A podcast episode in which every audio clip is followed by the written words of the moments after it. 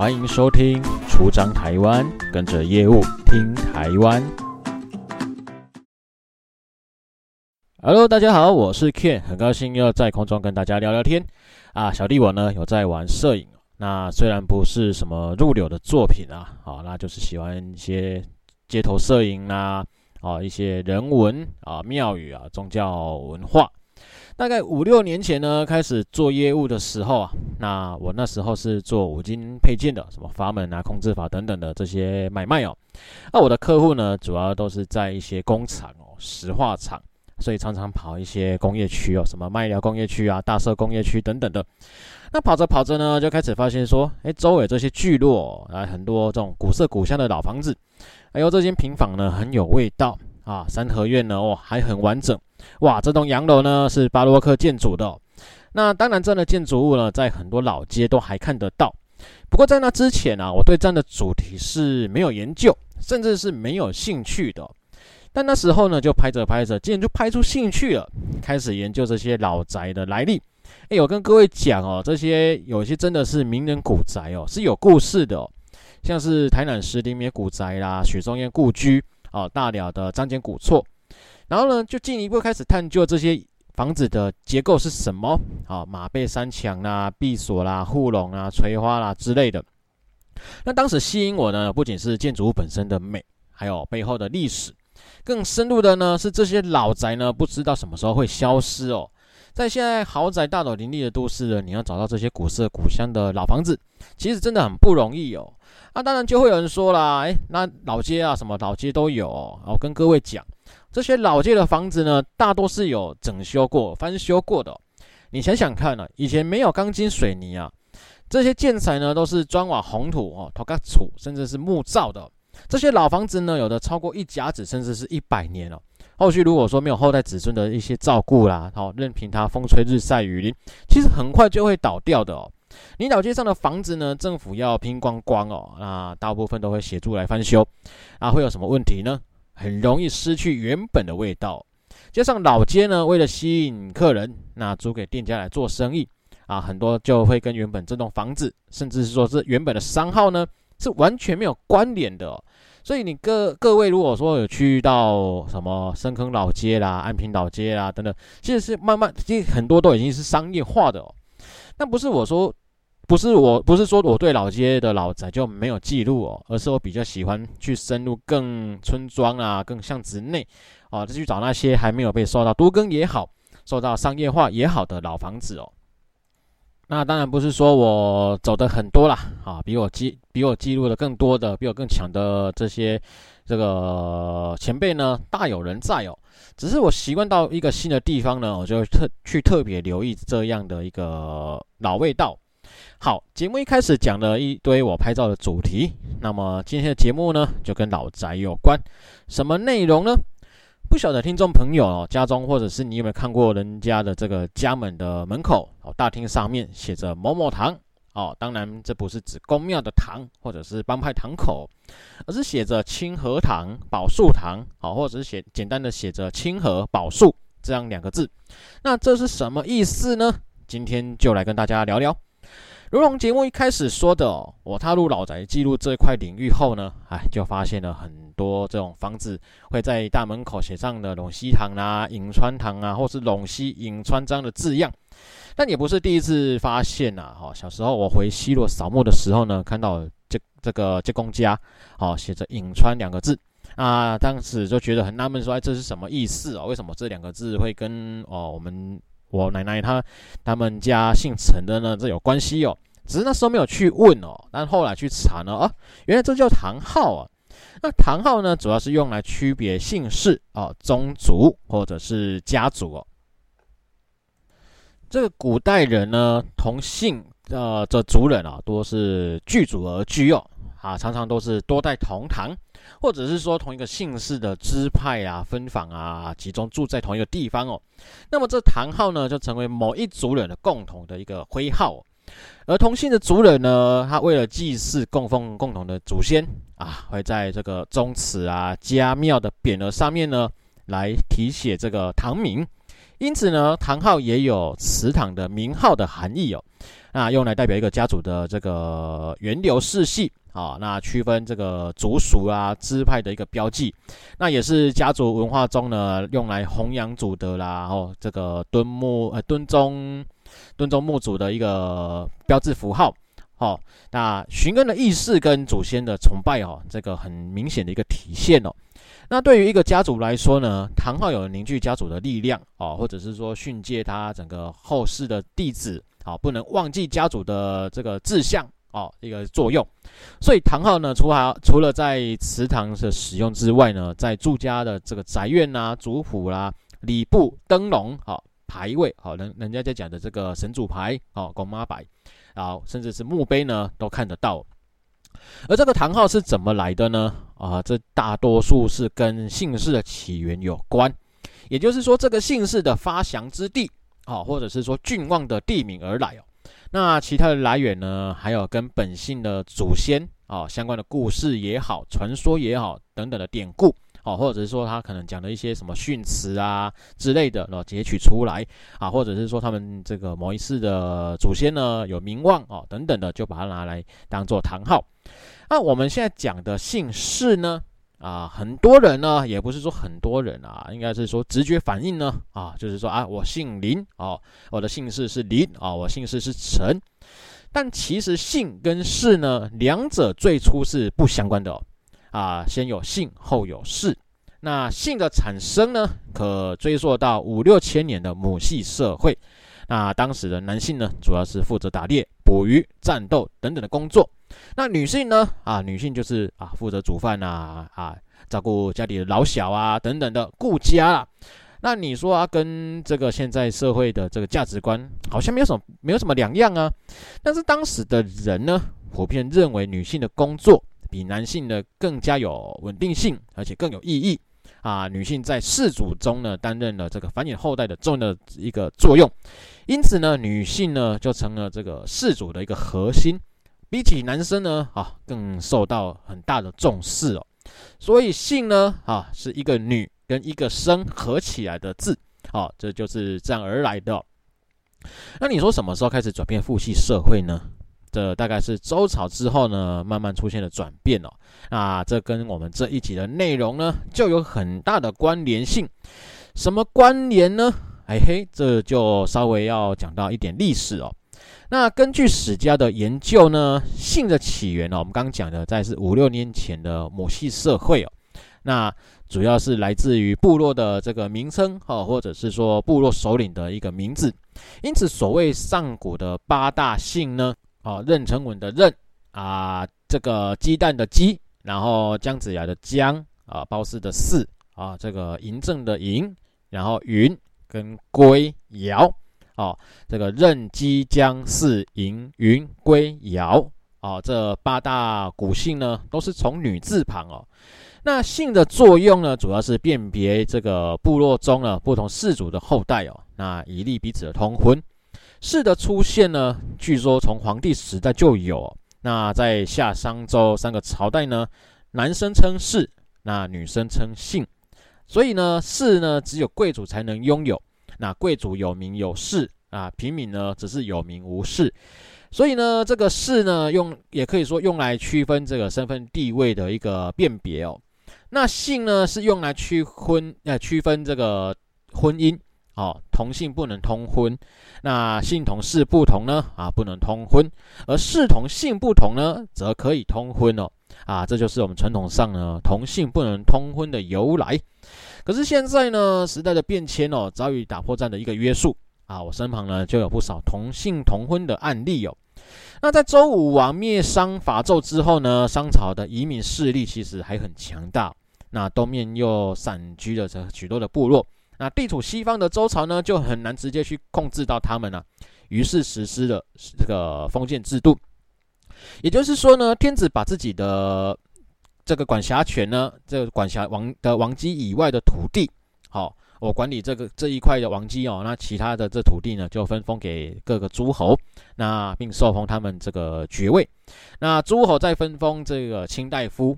好，那诸侯跟卿大夫在自己的领土上面呢，就有相当的一个自主权跟这个主导权哦。那分封是让他们建立封国和军队来协助统治哦，像是鲁国啦、晋国、蔡国、郑国、吴国、曹国等等的。那这些诸侯虽然说跟这个天子同姓哦，姓姬，但是他们的后代呢，却很多都是以国名哦来当做他们的氏哦。就像草啊、吴啊等等的，那这些贵族的爵位呢，就要找人继承啊，啊，所以说，诶，这个男生呢，主要就是去打仗嘛，啊，他带领军队，所以呢，他的爵位呢，就让儿子来继来来承接哦，是呢，就这样了被传承下来哦，在隐藏什么层面呢？其实就是这些贵族圈哦，早就默默的转变成父系社会哦，而老百姓呢，他们没有这个爵位要继承哦，所以也没有氏的问题。所以还是保有保有这个母系社会的氏族的社会习俗，而在周朝呢，除了封建制度以外呢，还有一项制度呢，也是奠定姓跟氏转变的一个起因哦，更是父系社会的转变哦，那就是所谓的宗法制度。简单的讲，就是第一，长子制度啊，好，第一长子继承制，就是呢强调血缘血统的关系，身份跟地位的对等。宗法制度的。这个缺点还是有，就是说这个诸侯的权力呢，啊，每日渐的膨胀啊，势力越来越庞大，大到说，哎，我鸟你是天子还是谁？我能够有能这个自主王朝的能力呢？我当你的诸侯国干嘛？所以周朝的势力就开始慢慢衰退了。那各国各国之间呢，就开始产生了这个并吞。哦，你这个小国我看不起你，你没有能力，我就把你并吞掉。啊，这就是我们熟悉的。演变到后来熟悉的春秋五霸，那也因为许多贵族这个侯爵呢，开因为被并吞嘛，被灭亡嘛，那就流落到民间啊。为了躲杀、躲避这个追杀呢，就隐姓埋名哦，舍弃原本的姬姓呢啊，或是嬴姓，把原本的这个氏呢，就拿来当成当成他的姓哦，或者是以他的国呢来当做他的姓哦。那也因为婚姻的关系呢，氏呢就逐渐被一般人所拥有，就不再去区分这个氏族啊、特权啊等等的，因此呢，姓氏逐渐就混合为一有。那根据研究呢，现今大部分的汉姓都是，就是从这个时候的氏呢开始演变而成的。那这反映了什么呢？反映了贵族的没落，平民地位的抬升。在秦汉以后呢，姓跟氏合一哦，通称为姓哈，或者是称这个简称姓氏。姓氏跟人名呢，就构成一个人的名字啊，也就是我们现在常常在讲的，我们现在熟悉的哦，一个人的姓名哦。那也因为氏的转姓呢，我们现在常见的姓呢，很多都出自于刚刚说的上古八大姓，啊，像是吴啊、魏啦、鲁、蔡、柯呢，出自于姬姓。然后黄姜赵徐萧梁出自于嬴姓，曾周欧阳呢跟辛呢出自于四姓，然后陈王跟田呢出自于这个归姓哦，而我们常见的林呢，则是出自于子姓，哦，就是孔子的姓哦，啊，很多人会以为孔子啊姓孔名丘，哎，其实不是哦，孔是他的氏哦，因为呢，这个孔子的祖先呢是宋国的贵族。啊，殷商的遗族后代，所以他也是享有氏的特这个特权待遇哦。那张呢？张姓哦，最主要是出自于长姓哦，主要是春秋战国呢，张这个字哦是以长来写哦，这个称为通假字，也就是说用通用啊假借的字呢来代替本字哦，像是《愚公移山》这里面有写到“甚矣，汝之不惠”。其中这个“惠”呢，它写在这个字面上写的是恩惠的“惠”哦，那它其实是这个“惠”智慧的“惠”的通假字哦，那就是智慧的意思，所以这个“惠”呢就是本字。好，这个讲完姓氏的转变呢，我们回到我们今天节目主题哦，唐号。唐号的由来，我们刚刚讲就是很多姓氏的一个发祥地。哦，或者是郡望的地名而来。那根据中华文化复兴呃运动推广委员会呢，他们声称说有去考察得到的唐号呢，总共有八十二个。那总共有两百六十七个姓。诶，各位有没有觉得很奇怪？为什么唐号有八十二个，那姓却足足多了三倍？这是因为很多姓氏呢有所谓的共同的发祥地啊，或者是共同的郡望而产生了共同的堂号。但根据小弟粗略的研究，单一个姓也会有好几个堂号哦，也就不同的支脉嘛哦。所以实际上到底有多少堂号，这个小弟我真的是没有更深入去研究。举个例来说呢，林姓常见的堂号是西河堂，啊，这也是因为林姓的鼻祖呢是殷太师比干啊，没错，就是文财神比干。当时纣王霸道无理啊，杀了忠臣比干呢，更要追杀比干的两个怀有身孕的太太。可是不幸的是，他其中一个皇室呢，这个被杀掉了。那另外一个归氏呢，啊，被同寝的士兵给放走。那逃到了河南呢，才保留了比干的一个血脉，呃，一个一个后代哦。那取名为坚，坚强的坚。那周武王呢？因为他是在看他是在这个森林山林里面出生的嘛，好，那就称为他林间。这个林呢，他是氏哦。那你说比干姓什么？比干姓什么？就跟孔子一样，同姓子，哦啊，叫做子干。哦，那一直到唐唐玄宗呢来谥号呢，叫西河伯，哦，称为世称西河堂，那用作为这个林姓的总堂号。而除了西河堂之外呢，林姓还有问礼堂、石德堂、济南堂、九阳呃九龙堂、忠孝堂等等的堂号。哦，那就是因为这些堂号呢，很多都是跟林姓的支脉，因为祖先的迁移的一个地名，好、哦，或者是其他原有呢这些事故哦所另起的堂号。那除了林姓呢，啊，因为这堂号实在太多了呢，我们简单的跟大家分享一下常见的姓氏跟堂号。这陈姓呢，它比较常见的是颍川哦，颍川堂。这个颍呢，是有人写林志颖的颍，好，那也有把这个颍呢下面的河写成水，更也有更也有人写成这个告示的示。其实三个字完全是不同的哦。颍川呢，是因为郡望设在颍水而得名，哦，那这两个颍呢，都是下面是水部的水字旁的颍，那这个颍。在这个汉唐的碑文呢，竟然也有出现四字旁的哦。那到底什么时候出现合字的一个颍呢？其实已经无从考证哦。所以中这这三种写法，其实到现在呢，也都是有人在做使用哦。那颍川呢，也有很多姓氏的一个发源地哦，所以它会用来做堂号，像是金仲宗啊，或者是姓赖的。那接着是张姓啊，张姓是清河堂。然后黄姓是江夏堂跟紫云堂比较常见，吴呢，大概如果从就小弟我自己这样来看哦，大家都知道延陵堂哦。那蔡姓呢有济阳堂跟洛阳堂，那柯姓呢也是济阳堂跟洛阳堂比较常见。那这个水公江呢是济阳堂，杨姓呢哦是红龙堂跟四之堂，而李姓的话是陇西堂啊，王姓有太原堂，然后刘姓呢是彭城。谢姓的话呢，呃，目前我常见的就是宝树堂跟陈留堂哦。那郑姓的话呢是银阳堂哦。这个银呢是上面两个火，然后一个帽子，下面一个水。那呃，银阳堂呢也是潘姓的堂号之一哦。而潘潘姓呢，在台湾呢有一个，还有另外一个姓氏由来呢，就是平埔族汉化之后的一个姓氏哦。那既然汉化之后呢，他们在墓碑上面呢也跟着我们汉人写上了堂号。只是呢，阴错阳差呢，把这个“颍”呢写成“荣阳堂”哦，荣誉的“荣”哦，久了之后就大家跟着做沿用了，形成一个特殊的堂号由来哦。所以路上你看到“营阳堂”的人呢，那他有可能是姓郑啊，有可能是姓潘。可是你看到“荣阳堂”的呢，其实你不妨可以问看看，他们是不是平埔族潘姓人的后代，或是潘姓人的人家哦。而六桂堂呢是。翁姓、洪姓、江姓、方姓、巩姓、汪姓六个姓氏共同堂号。六贵呢，指的是五代十国中呢这个翁虔度的六个儿子的后裔哦。那他们在宋朝初年的时候呢，分别的考取了进士，然后这个荣华显贵，然后官门光大门楣，所以人人就称赞啊，盛极一时啊，好啊，称为六贵联芳。当时的皇帝哦，就曾经赐这个石碑。然后来记载他们这六个进士的光荣事迹啊，这就是今天六贵宗亲的由来哦。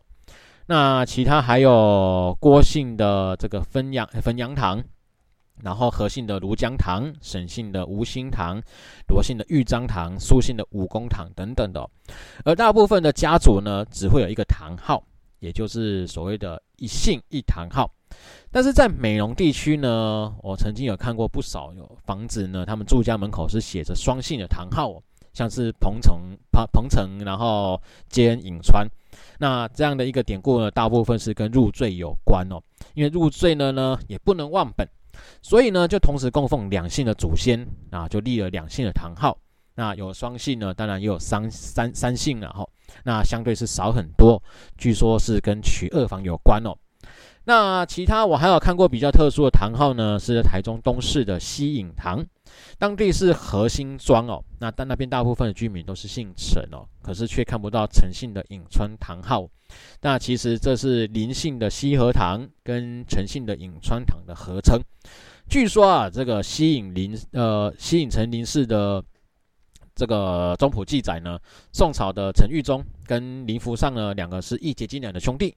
那因为林家呢遭到妒火的的袭击，那使得这个林福尚呢就抑郁而终啊。那他的儿子呢林阿传啊就过继了给陈玉忠。那陈玉忠过世之前呢，就将全部的家产留给这位义子，好、啊、让这个林阿传呢深深的感动，于是立下了身为陈姓，死后为林姓的家规哦。那唐昊呢，就取陈跟林的两姓合称西隐堂。据说陈氏祖先曾经有以陈林为双姓，可是，在日治时期的时候呢，因为户口普查啊，官员觉得很麻烦，就统统改为陈姓。但是祖训呢，没有因为而这个改姓而改变哦。另外一个是在屏东佳冬看到了三五堂啊，就是一二三四五的三五堂。相传呢，这个有一对姐妹。她们感情很好，那分别嫁给了曾姓跟涂姓的两家。那原本两家要各建自己的祖堂哦，可是因为他们各外面的腹地呢不够，而且房子中间是通道，那祖堂这个门户相对呢是不符合风水格局哦，所以姐妹呢两个人呢才合并呢来做来建祠堂哦。那选择曾姓的三省堂的三，涂姓的五桂堂的五来做堂号。因此，这个合称为三五堂哦。那堂号呢，其实是闽南人跟客家人对于姓氏起源、那宗族的血统的一个很重要的传承。主要是汉人呢，从中原辗转南迁哦，来到闽粤的这两个地方。那这种沿用堂号的习惯呢，才一直被流传下来。另外，在客家聚落，你会发现说，他们的堂号呢，很多都会写把这个堂写在中间。这样的一个样式呢，符合客家人居这个客家民居以宗为为宗位的一个尊崇的观念哦。那也隐隐含有祖先大公无私的一个意思哦。那最后跟大家分享一个在闽南人呢一个很特有的文化，好，这就是演派跟传传方。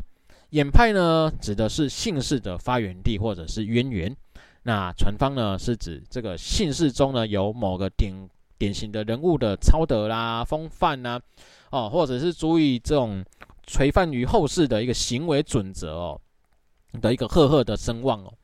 那也就是说呢，在同一个姓氏中，某一个辈分的人，他比较德高望重，或者是说他的丰功伟业足以作为流传，就选择该人物作为演派的门匾哦。那写成某某传芳等等的。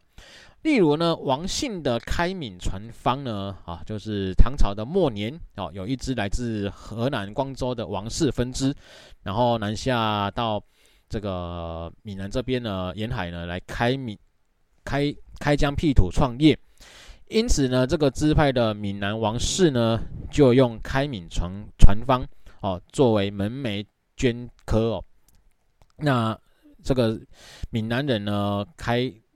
可以体现说，闽南人呢，他刻铭记历、历史不忘的一个表现哦。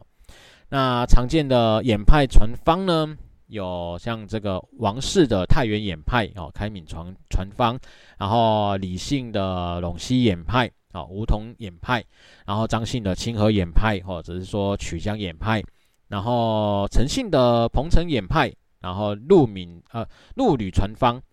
哦，然后陈姓的啊，更正这个是陆格传方哦，然后陈姓的颍川衍派，好、哦、颍水传方啊，林氏的西河衍派九牧传方，然后延陵衍派呢是吴姓的，然后他还有一个让德传方哦，然后施姓的钱江衍派，然后巡海衍派，黄姓的紫云衍派，然后君臣传方，董姓的雁门衍派，玉笋传方。